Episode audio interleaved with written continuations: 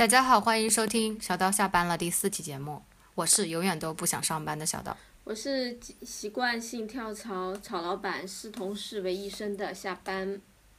今天我们只有二十八度，你那边四十多少一度，北京跟杭州还是不太一样哈，你们那边应该进入了什么季节啊？伏旱季节吗？大暑，今天是大暑哎。好，我们我们今天先分享一下吧，因为前天我在知乎上面把上期节目的精华分享到了一个答案下面，嗯。那个提问叫什么样的老板值得下属追随，嗯？然后我就列举了一系列不值得下属追随的老板，反面去论证这个，嗯。然后点赞和评论还挺多的，我在这边想读一些给大家听，好吗？嗯有个人说我超级同意三，之前在的一个公司，三是什么？三就是我们说的那说个亲信，如果团队百分之四十五十都是嗯老板亲信，这样老板不要跟。超级同意三，我之前在的一个公司，老板助理跟他认识十几年，技术不行，给个总监的岗，能力又不足，一线员工做什么老板看不到，只信这个助理的话，所以一些实在做事的人忍不住都离职了，就是一就是轻小人的代表，不开能力不足的老员工，但重用他们，绝对是虐待其他有能力的员工，就是一个典型的轻信不得力，嗯，然后得力的人没有办法掌权，就是一个这样的情况。然后这样的话，厉害的人都走了。对，然后我这个地方也有另一个反对的声音，然后他是是这么回答，他说他不太同意三的观点，他说如果真的公司发展到一定程度，肯定会有老员工跟不上队，这个时候怎么安排都会有人不愿意，不讲情面，情面开掉老员工太没人情味了，别说别人看不下去，自己也受不了，继续给老员工机会。嗯、会很难。以我们公司来，机会，呃新血总会觉得不公平。这个度每个每个人处理都很难。以我们公司来说，新人得到的机会并不少，但如果老盯着老员工比，那其实互相要建立信任感是挺难的。他本身是一个创始人，我刚刚看了一下他的资料。他其实讲的就是说，站在一个管理层对，角度来看，对待老员工，如果说要把他开掉，嗯嗯，可能不太合适。其实真的是这样的呀，我看到很多公司都会这样。呃，我简单的说一下吧。嗯一个是很大的公司，就是巨头的互联网企业，有那种跟着他们从创业阶段就开始，是吧？流血流汗，嗯为党国献身的这种老员工、嗯元老，拿着很多股股票，然后嗯价值也很高。现在基本上是一个养老的工作状态，嗯也没有什么实权了，也没有什么事情要做。但是新员工看着他们就会觉得他们就好像每天就在办公室喝茶一样。嗯啊，也不是很顺眼，但是公公司也不会去开他们，反正就当一个嗯大国企待着吧，差不多就是这样。另外一个公司呢是一个小公司，就是两三年这样的时间，嗯、有一些员工吧，可能能力也比较一般，或者说还没有找到自己的突出的闪光的地方，但是因为从毕业开始就到了这家公司，呃，待了两三年的时间了，伴随着创始人一路走到现在，他们现在嗯肯定也比不上很多后来进来的一些，比如说工作七八年啊，甚至是一些工作时间更短的一些一些新人，但是能力更强一些的，嗯但是公司也不会去把他们。呃，就横向对比的话，也不会去裁掉他们，而是说会去想办法去找到他们的潜在的方向，帮助他们去成长。所以，对于嗯，我觉得管理层或领导层来讲的话，其实要去开掉员工，其实老员工还是蛮难的一件事情。对，嗯但是可能是我自己的话，我可能更倾向说，如果不合适的话，那我们大家协商一下，给你一笔费用，或者是比如说你的补偿，对赔偿，然后我觉得大家好聚好散。我觉得不要黏黏糊糊的一群人都裹在一起，这样公司发展起来也困难，然后大家待着互相也不舒服。你这么铁血的吗？你以后真的做老板的话，你会这样吗？对啊，我觉得就无外乎是利益给足嘛，就是如果不想你待在这里，补偿够了就可以嘛。我觉得你付出了多少，给你应有的回报，然后说再见，我觉得这不是一件很好的事情吗？为什么就一定要赖在那里呢？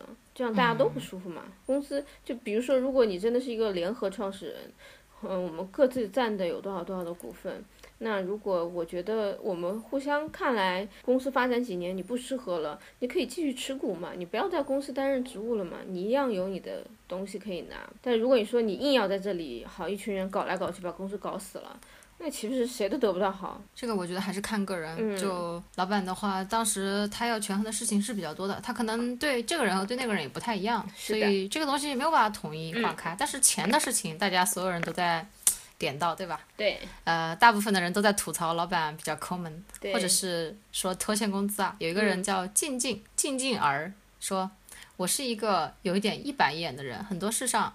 我们老板呢发工资从来是不准时，就喜欢拖。合同上签的是十五号发工资，通常要到二十号以后的某一天才会给你发。月底发提成，通常要到下个月十号之前的某一天才发，基本上都在七号了。真的受不了，可能是我自己太死板了。我一直觉得说好了时间点就应该按时做，所以我就忍不了了，我就辞职了。喂，我的话我觉得还可以，没有发，呃，就发了总比没发要好，性质还是不太一样的。我觉得你怎么看？我觉得我不能赞同哎，我觉得就是这是一个商务，就是属于商业的约定，就是你跟你的员工之间的约定，合同规定什么时候发工资就什么时候发，就像你去银行一样，你欠的信用卡规定时间不还，那怎样？那要逾期啊，你就要交滞纳金啊。那公司在公司一样是这样子的，你如果晚点发可以啊，那你给我滞纳金，给我这样的一个说法，我是接受的。如果没有的话，那老板也是要跟我说法，怎么样？公司是呃资金不行了，现金流不行了，怎样？是吗？还是说老板说我要把你们的钱放这里存一存，存一个定期，多个几天，然后赚点钱吗？我觉得这个不行的，一定是要规规矩矩的。我觉得这种公司辞职了是很正常的。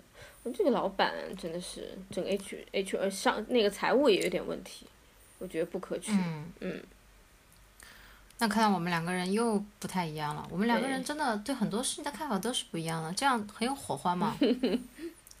好，然后，哎，嗯就是提前的人就是蛮多的，就有一个人说，哎，能做到第一点的基本上没有，所以大家对于这个薪水不满意程度很高。对嗯现实比较骨感。对，那我们今天就来今天嗯，来教一下大家怎么去谈薪水，然后怎么去拿到你想要的这个，就我对对，我我个人是觉得就是说，嗯，我先来讲一下我的观点啊。我个人觉得，首先我的第一个观点就是钱，就是个人的利益是你一定要去维护和争取的。如果一个你在一个商业环境里，对自己个人的利益都没有那么积极的去争取的话，你是不值得被信任，说你会为了公司的利益去做更多的一个争取。我我分享一个我的案例，我之前呃换工作的时候有跟新公司的 HR 和老板去沟通这个薪水，因为他们当时给我压的特别低，因为我当时那个岗位呢其实是偏向商务谈判这个方向的，然后我就跟他们讲说，我说今时今日我在这里不能为我自己的薪水争取到一些一些利益的话，以后公司不要指望我可以为就是在商务谈判里面，我会多么就是尽心尽力的，就是锱铢必就的那种，会会那种坚持。去争取很多东西，因为你想啊，就是我对薪水自己利益都可以啊，你给我少这这点也行，多一点也行。那其实你你就可以想象到，在其他大的事情上面，也一定是这种态度啊。嗯、那跟其他公司合作，那多让一点，少让一点也行了，是吗？因为这种人我见过，就是在一些谈判的时候遇到很困难的时候，他们可能就是觉得，哎呀，算了，太麻烦了，那还不如就用最简单方法好了。其实最简单方法是公司利益被损害最多的方式，因为他们不愿意去麻烦，不愿意去争取，所以呢。我自己的想法就是在面临，尤其是在职场环境，自己的利益一定要争取。就是你连自己这口这这碗饭都端不稳，你你还有什么话好讲？你还指望你能做些什么呢？不要跟我讲那些什么大公无私啊，为了公司奉献啊什么的。我觉得会有那种人，但我觉得那种人呢，嗯，在我看来，多半就是怎么讲呢？那种人，我觉得多半都是为了自己更大的利益才去做这样的事情的。什么更大利益？一，要么就是为了自己的名誉，就比如说希望建立在团队当中有所声誉；第二个就是说，那个公司可能本来就是他的，他就要之前做出这种小的牺牲。对，这是我的看法。嗯，我觉得你的这个观点很对，就是你去谈的这个方式跟你的职位其实是很吻合的。嗯但是有一个问题啊，就是有很多那种职位都是跟谈判没有什么关系的。嗯我也发现有很多朋友就是在网上，嗯、也说他们不太会谈工资，不太知道怎么怎么去谈方法，他们是不懂的。我曾经也分享过一个方法论，这个要不要跟大家科普一下？我曾经上过一门课，就是大二的时候上过社会心理学嘛，嗯，有一节课专门在讲谈判的，嗯我觉得这个谈判技巧在工作的方方面面都能用到嘛，特别是在谈工资的时候，我觉得很有用。嗯，就是大家呢在谈之前要把先先把自己的底线和期望呃定下来。对底线就是说你能够接受的最低的工资，对比如说你能接受的是五千，那就是你底线。嗯什么叫底线？就是说低于五千，你再怎么搞你也不会去了。嗯不管这个公司给你多少其他的好处，承诺你其他什么样的东西，或者说这个公司有多么诱人，或者说你的偶像在那里，你喜欢的妹子在那里，等等等等等等，一切条件，嗯，都不会打破这个底底线。嗯，五千块之下不去，这个是底线。期望是什么？期望就是说，如果这次谈判你要争取拿到的一个薪水的 level，嗯这是你的期望。比如说你的期望是一万块钱，嗯你是尽量能达到一万，这个是你争取的一个，可以说是一个上限吧。嗯嗯，就是你很满意了。把这个底线和期望中间呢，中间是什么？中间就是你的谈判区间，就是你在五千到一万之间成交了，其实你都是可以接受的。而公司呢，在招聘某一个职位的时候，或者说对你本人，其实也是会有设定一个薪水的区间的。嗯比如说，他设定的区间是从三千块钱到八千块钱，那么他雇人的话，成本越低，也就是说，呃，给你的薪水越低，公司就节省了成本。嗯他如果能把你招到的话，他可能会更加乐意，尽可能付低一点的薪水，这个是公司的成本，对吧？嗯所以，嗯，对于他来说，他可能招人是三千到八千，嗯那么他最高能给的就是八千，那八千就是公司的底线。嗯而他能够给到的最低的薪水就是他的期望，因为这样他能够付出更低的成本招到同样的一个人，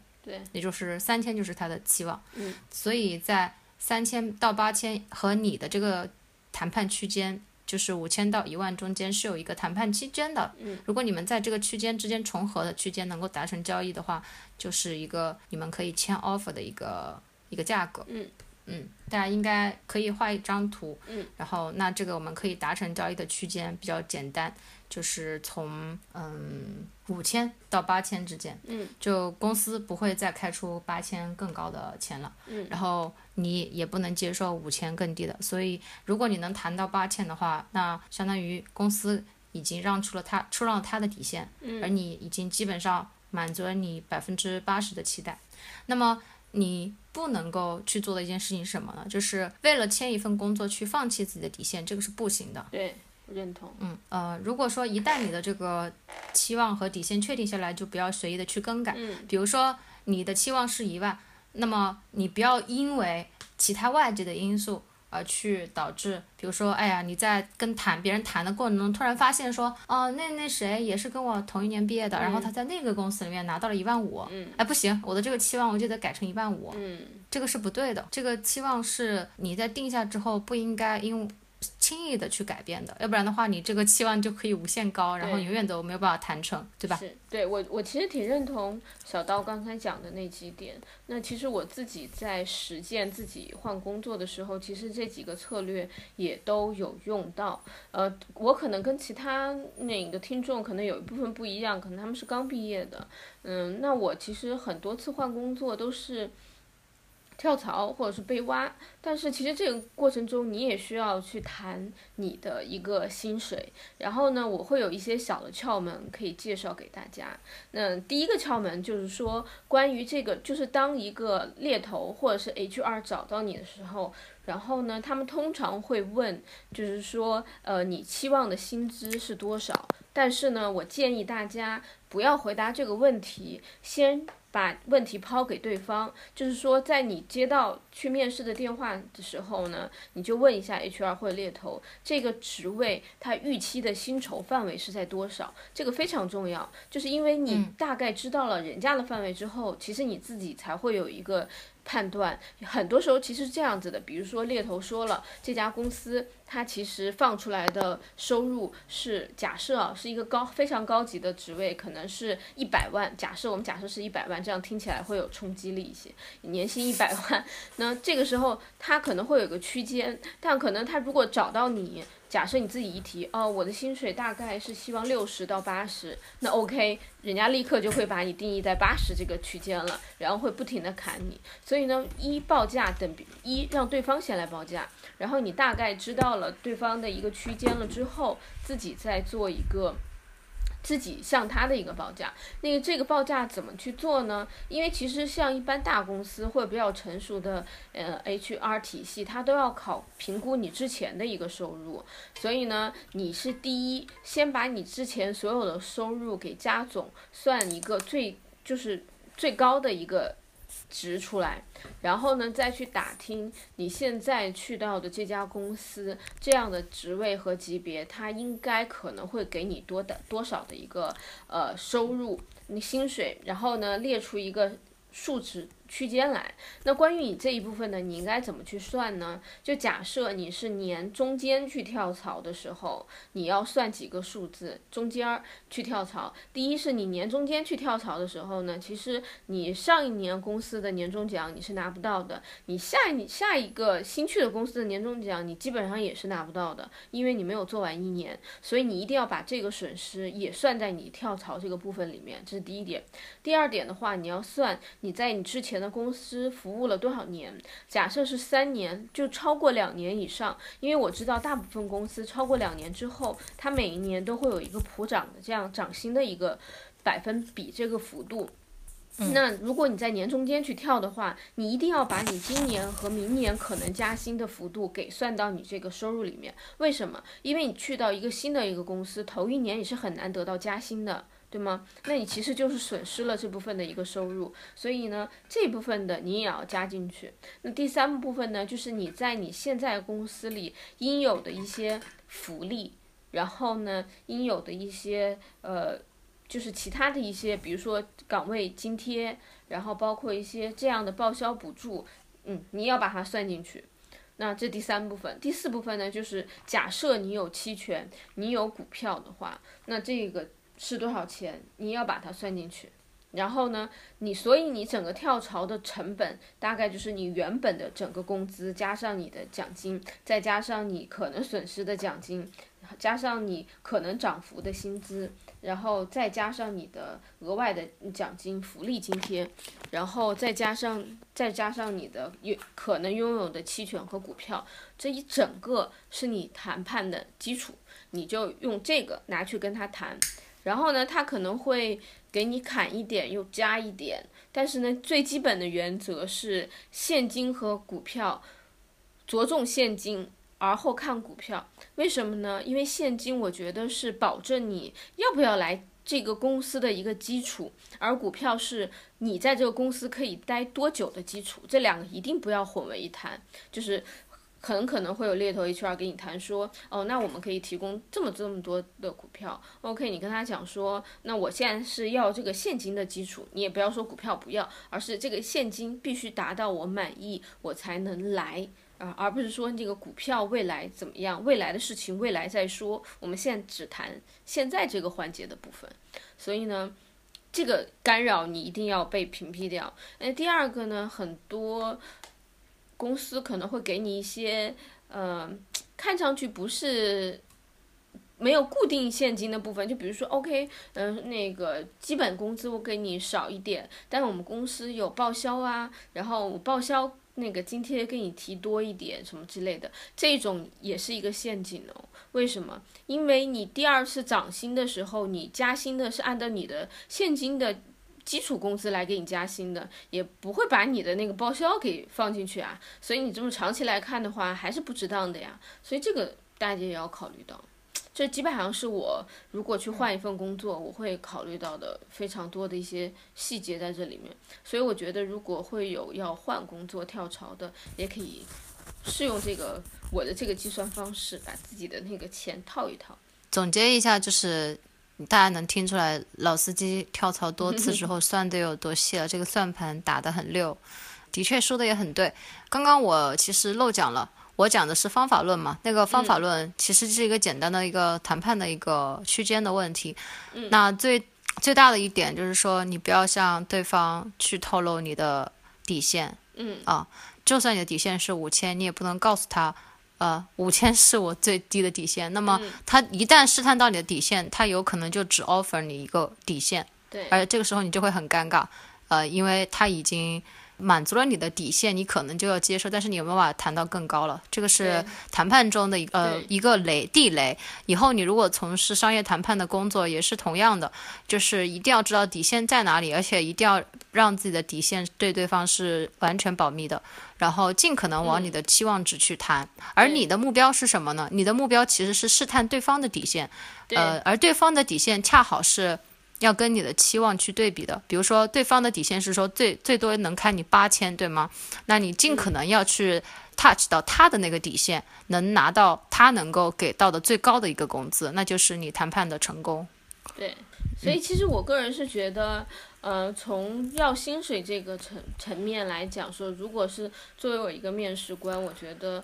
我也会作为考量他一个能力的一个一个一个标准之一，就是其实我我个人，我蛮不喜欢那种员工，就比如说他跟我说啊，我说你的你的工资是多少？以前的工资是多少？比如说他说我以前工资一万二，他真的就是一万二。我说那行啊，那可能我们这边嗯没有办法涨那么多，可能就百分之十、百分之二十这样一个涨幅。他们想了两句，嗯也行啊，那就来了。我其实觉得这种人啊，就在我的看法当中，太老实了吗？嗯，不是，他是一个没有企图心的人。就是如果一个没有企图心的人，你跟他一起工作是蛮可怕的，是因为他做什么事情都只做六十分那样子，他觉得哎可以了，可以了，这样也是 OK 的。因为我真的遇到过这样子的人，就是以前我的一个下属，他就是这样，他对钱，他也他工作其实蛮久了，都十几年了。然后呢，他一直晋升不是很顺利，所以呢就没有升到很高的职位。然后我跟他谈。谈这个薪水的时候，他就表现着非常的老实，以及那个就是说可以接受，表达出很想来这家公司。OK，他进来了之后，我发现他工作上就有这样的问题，他凡事不尽力，你知道吗？就是呃，对外合作和其他部门沟通也是同样的，别人说。哦，这个东西只能给你这么多。他说，哦，这样啊，那行吧，那就只能这样。然后回来就跟我讲说，说这个东西对方部门说只能给这么多。然后我就会反问说，真的只有给这么多？你问过几次？为什么只能给这么多？他说，哦，那我再去问一遍。所以这种是很可怕的。你会觉得说我宁愿找一个非常有有野心，然后有有冲劲，我宁愿多给他一点，这样的事情也会干得多一点。但是我倒要提出一个反面的观点啊，我遇到过蛮多人是那种就是除了要工资，其他都很一般的人，就是他们就会盯着别人的工资，觉得哎凭什么别人能拿那么多？哎我同学在那个公司能拿那么多，凭什么我就不能够拿到跟他们一样的水平？但其实他现在所处的一个公司，他所做的事情，他的经验值就值这么多呀。对，但是你说这样子的人，我也不会要。为什么？我不是单纯说你一定就跟我要哦，他拿了这么多，我也要这么多。我觉得这是很愚蠢的。你要用你的你的说服力，然后用你的策略，用你的想法来说服我。坦白讲说，如果这样子的人。他是一个好高骛远的，我不能说好高骛远，就是他希望更多薪资的人，哪怕他很年轻，但他所有跟我沟通的、说服我那些点和他策略完全都 get 到，就击中我的话，那这种人我也会要的，我就会把他安排到去做那种资源管理、BD，然后资源置换和资源挖掘，因为我觉得这个非常适合他，因为他就是这种人。对吗？嗯，就是他来判，我来从他要薪水这个整体的一个过程，我去判断他是什么样子的人。那我觉得，我你两个人给我选择，一个是这种他可能年龄比较年轻，但他希望要比较多的收入，但他这个人非常能表达，舌灿莲花，然后用的词或用的步骤策略说服力都很足够，能打动我。和一个。就是这么跟他一样年轻，很本分，只愿意拿这样收入，或你说多少就是多少这种人，在我看来，我可能会选择前者，就是嗯，对，因为后偏前台类的工作，可能我能理解你的用意了，嗯嗯，我也曾经有过这样的一段经历，就第一次跳槽的时候。当时换行业换公司嘛，职位完全不对口，专业的话也一般对口吧，不算很对口。我去应聘的是一家互联网公司的 BD 助理，嗯，当时那个职位开出来最高的薪水其实是只有七千五的，呃，我第一份工作在一家咨询公司，收入已经超过一万了。然后，嗯，不是收入超过万，就是到手的现金是超过一万的每个月。嗯，其实已经蛮高了。对。然后这个时候，我心里面就有一个比较大的落差，我也比较郁闷，因为我真的很想去这家互联网公司。我当时就请教了一个朋友，他就他就告诉我了一句话，他说：“你可以这样告诉他，说你给你的老板写一封邮件，回复他说，我很喜欢来这家公司，我也很欣赏你们公司。”但是我需要保障我的生活品质。当时我是第一次听到这个词，就叫生活品质。呃，我当时就是这么回的，非常简短。那我希望能够拿到不低于之前公司工作的一份薪水。如果说，嗯，我这里还用了一个比较巧妙的方法。如果说我在试用期过后，你们认可我的能力的话，我希望能够拿到至少跟之前一样高的薪水。但试用期我可以按照你们现在给我的薪水来工作三个月没有问题。那三个月之后试用期通过，那领导和公司的就是管理层都认可了我的能力之后呢，就把薪水马上提上去了。我觉得这个过程还是比较和谐的。嗯。他们回复的也比较快，就同意了我的条件。三个月之后呢，我也。如愿的拿到了我期望的薪资。嗯，当时因为第一次换工作嘛，毕竟我觉得在同行业相比的话，拿到那个薪水已经算已经突破了他们的行业水平了。嗯，只不过我自己对于我自己会有更多一点的要求，因为毕竟我之前的薪水是高于这个行业的。是的。所以我觉得这个谈判还算比较的顺利，比较成功。嗯。然后公司能够对我就是。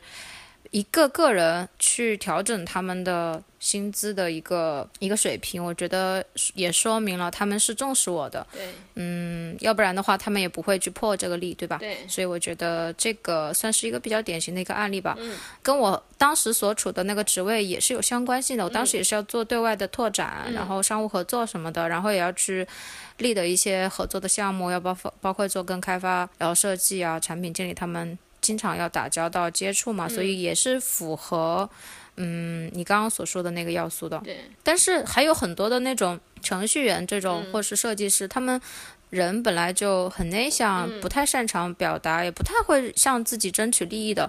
嗯，像你刚刚说的那种情况，其实就不是特别的适用。就他们有可能就就像你说的，就觉得好吧，那我就来了，然后在里埋头苦干啊。其实也并不是很为自己争取利益，我是这么，但并不代表能力不行。对，但我个人是这么觉得，我觉得是这样子的，去争取一个东西呢，呃，是分两种人，哦，我简单分两种人。我刚才说的那种人呢，就是说你一定要，你本身是一个。相相对于会表达的人，那么你一定要精简你的表达，寻用我们刚才的策略，寻找到你要表达的一个最精准的方向，为自己攫取更多的一个利益和权益。然后我觉得一种人是这样子的，还有一种人呢，是你比如说他就是不善于，就像你讲的不善于表达，你给他一万块钱的工资，呃，本身值一万五，但你给他一万，他自己内心也不觉得什么。他还是很开心的做下去，那我觉得我们没必要去改变这种人，为什么呢？因为我觉得收入这件事情，它考核的最后是你内心能不能平衡，因为你内心的那个小船一旦翻了，那后续会出现很多问题。做一个假设，就假设，呃，我去到一家公司，我是降薪去的。那在这个过程当中，我做了几个月，我发觉说，我靠，这个地方也不爽，这个地方也不行，那个地方也不那个什么，我做了这么多也没有什么。这个时候，其实你内心会很，你内心这个船就会失衡，它就会翻船，你会觉得自己受尽了委屈，觉得自己不值当，于是一怒之下。就辞职了。坦白讲，说辞职这件事情是很耗损个人精力的，不管是你的时间成本还是精力成本。那呃，这这就是如果有这一类的人的话，我建议你在之前要 offer 的时候，一定要要到你满意的。这样到了最后遇到困难，你或多或少看在钱的份儿上，你这个船它都不会翻。但我们再说回来，那个就是程序员或者设计师，你本身就是属于那种我对钱不是那么的敏感，你今日给我一万和一万二、一万五，我还都是这样做。那其实我觉得我们不需要去改变它，我们只能告诉你说，你可能不值这个钱，但你要觉得说，呃。不止这个钱，那你要说，嗯，不止又不止，无所谓，因为我这个人就是懒得去争，因为如果要去争取的话，我会更不快乐。那我觉得你，你这个有点一竿子打死了。我只是说，大部分的那些人，他们不擅长于去谈判而已。哦，那你说他们内心没有诉求？那你的内心还有诉求，然后只是你不善于谈判。那我给你的方式就是，你要尽快的学会。去表达，你对对对，就不然你怎么办？你你如果不学会，那你永远都要吃亏。这才是我想要就是表达的观点。但我但我主要是我我遇到了一个坑嘛。之前有一个比较大的事情，就是一个前同事工程师，老老实实的程序员，就是他生活简朴到什么程度，就是抽烟都不抽的了，都是。烟民嘛，二等烟民，只带打火机不带烟。别人抽的时候呢，跟着同事去抽一口那种。然后呢，他加入一家创业公司，创始人给他签了期权的合同，四年的行权期嘛，百分之二十五，二十五，二十五，二十五，就是呃每年拿百分之二十五。比如说我给了你一万股期权，然后这个进入的时候呢是公司 A 轮，A 轮的时候那个期权的价格，比如说是一块钱好了。他离开的时候干了两年整，三年两年整可以行权百分之五十，也就是可以拿到五千股。我们现在都是虚数啊，可以拿到五千股。公司当时的那个期权价值已经从一块钱变到了五块钱，就是升了百分百分之五百的价值。那这个时候其实算是一笔不错的收入了。然后，因为他的现金收入一定是会变少的，对吧？一般的这种公司能给你期权，现金基本上都会给的少一点。比如说百分之六十四十、百分之七十三十这样的比例是现金跟期权的比例。然后呢，到他离职的时候，我要行权了，也就是说我要用我我一块钱的价格买这五千股。那个时候，哎，老板给了，哦，不是老板，是公司的 HR 给了一个什么所谓的规定，说，哎，我们公司注册在那个迪拜的嘞。是的确注册在迪拜的，啊，现在规定的是中国籍的员工是没有办法行权的。我操，这不是热狗了吗？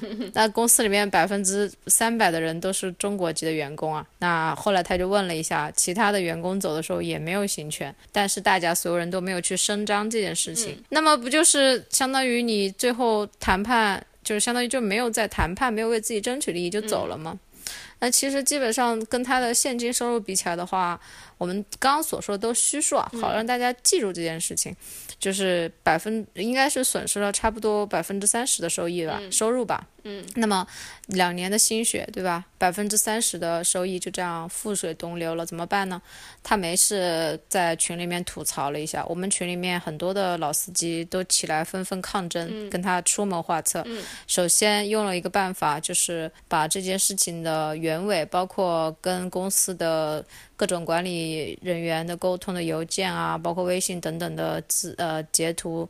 和证据都保存下来，并且公布没有公布出来，但是列列出来了这些事实发生的时间点等等等等。然后当时这件事情在互联网圈子里面还是传的比较开的，因为大家会发现这个这个事情很普遍，就是创始人跟你谈完梦想、签完合同之后还是不执行，这个跟光跟你画大饼还不太一样，这个赖皮赖的更恶心一点，对吧？你画的大饼，可能你觉得啊，这个人是个骗子，我不来了，对吧？嗯。但是签了合同还不履行，这个是有点严重，所以违反违反了商业契约的精神，然后在法律上面其实也是不成立的。那个 CEO 就发飙了，就控制不了情绪了，就开始在网上喷啊之类的。后来他可能公关组的人也开始行动，就跟他个人去谈，说，哎呀，我们给你什么条件，不要怎样了之类的吧。嗯。最后。最后的解决方法是他呃找到了一个私人，把他的期权按照现在的 C 轮的时候的那个市场价值给购买了，也就是说最终是他争取到了自己的利益。但是你回头再想这件事情，其实是很可怕的呀，因为百分之九十九的人都损失了自己的利益，而且就算他在这个时候追回来了，别人也不一定能追回来的呀。对，是对吗？对，因为。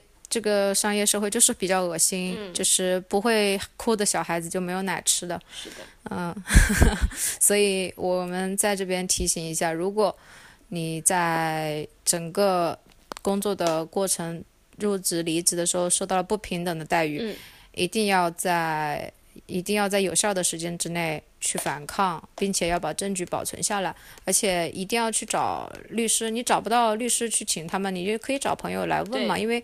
基本的一些一些东西，要么你在网上其实也可以自己找到一些规章、一些制度，其实呃法律条文也是有的。要么你去找找朋友啊，朋友总有朋友嘛，就是大家帮帮忙，也没什么大不了的。你再给他们就把事情办完之后，给他们一些发发红包啊，给他们一些买买礼品啊什么之类的，嗯，就就 OK 了。但千万不能够去纵容这样的行为，因为这样的行为会导致整个行业都会变得非常的非常的 不堪，你知道吗？又又又 进入了正能量。就是你刚才讲这个事情啊，就是我最近身边也遇到了，嗯，也就是这两天，然后遇到的一个事情，就是我的一个很好的朋友，当年他是在另外一个城市是做公务员，然后他就粉了一个。一个 idol，那个是做医疗，就是美容的，就是医疗美容和做那种健康类的一个一个达人。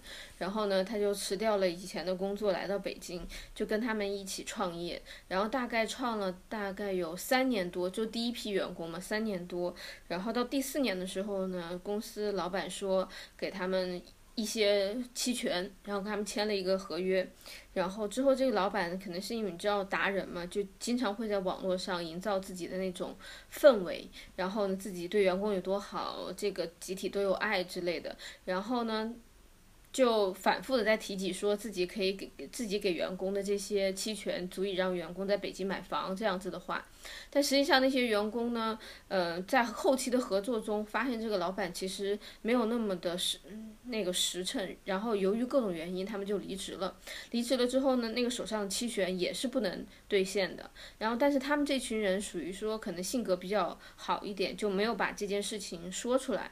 大概过了一年之后，那个老板又是在各种公开的场合讲说，啊，期权啊，有期权什么什么之类的，然后他们就几个员工已离职的员工就忍不住了，就在网上跟老板正面的去杠这件事情，然后并且把自己的那个期权的那个签的协议给剖出来了，然后经过律师和专业人士看了之后，说这个期权跟协议基本上就是无效的，因为这个里面的很多东西都写的。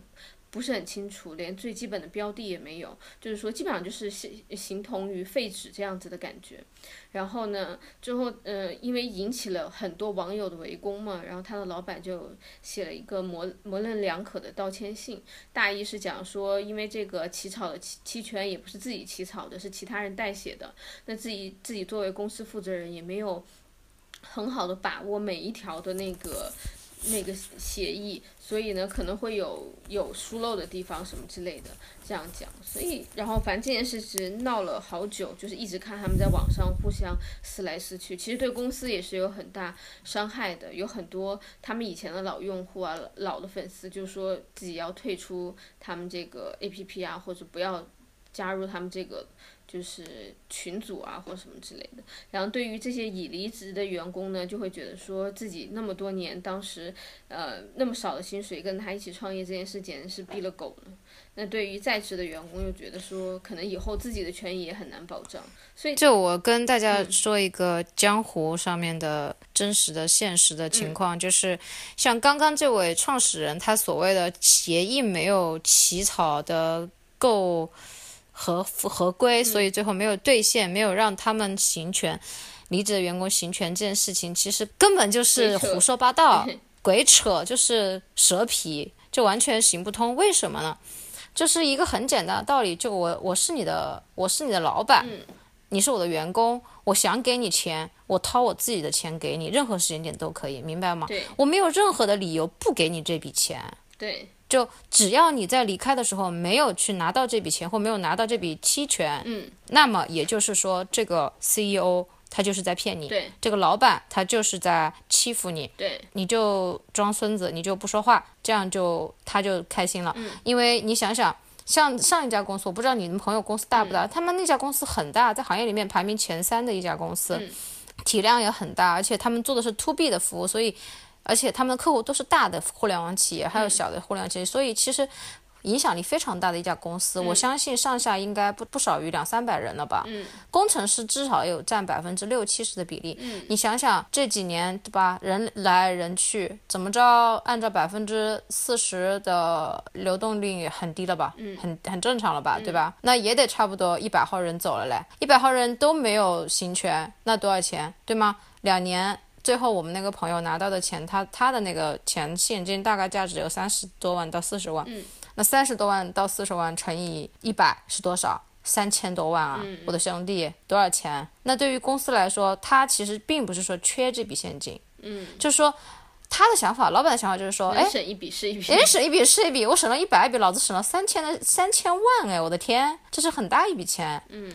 是那这个钱本身在期权池里面，跟投资机构他们承诺的，也就是要给到这些员工的。嗯。那没有给员工，那给谁了？你告诉我。对。对吧？那还不是给归他自个儿了吗？对。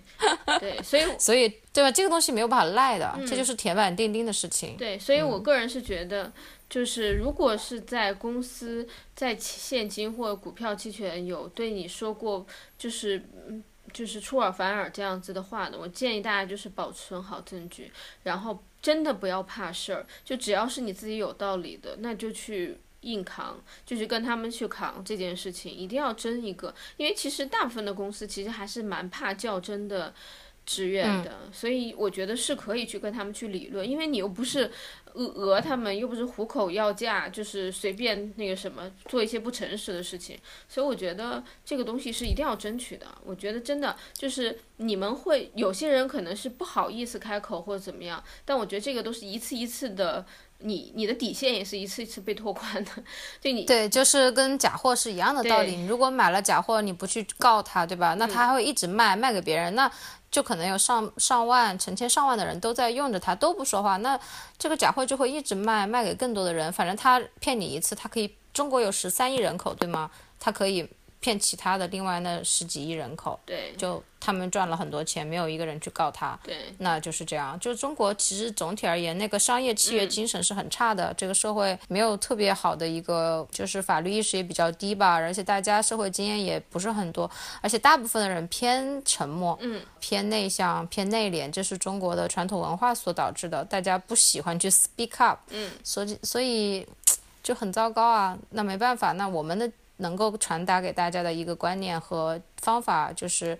我们刚刚所讲的那些，要为自己争取利益，而且要是合理的，只要是合理的，我多一分钱我都不拿公司的，对吧？我不会在报销啊这些这些事上去做假贴假发票，然后多贪公司的钱，但是是是我的钱一分都不能少，就很简单一个道理。对，我觉得这个，我觉得作为一个职业人，我觉得刚才小刀说的这一点，我觉得是非常认同的，就是说我不去拿公司额外的多一分钱，但是公司该我的多一的一分钱。也不允许有失，我觉得这个是最基本的一个原则。而且我觉得你本着这个原则去做事情的话，其实你很多事情都会做得比较顺利，就没有那么的复杂，你也不会那么的心累。关于谈薪水的话，我觉得聊得还挺多的。大家如果有什么遇到实际的困难的话，也可以跟我们讲一下。对，或者说你们有遇到什么坑爹的坑爹的事情，也可以跟我们分享出来。如果是发生了很多年了，那现在是不是也可以？反省反省呢，就是以后应该怎么做？相信大部分的人其实也不傻了，就一般跌倒一次，应该也不会在同一个地方再跌倒一次了。我们今天晚上也比较晚了，所以下期节目再见。好的，欢迎大家跟我们留言哦。好的，拜拜。拜拜，感谢收听。嗯。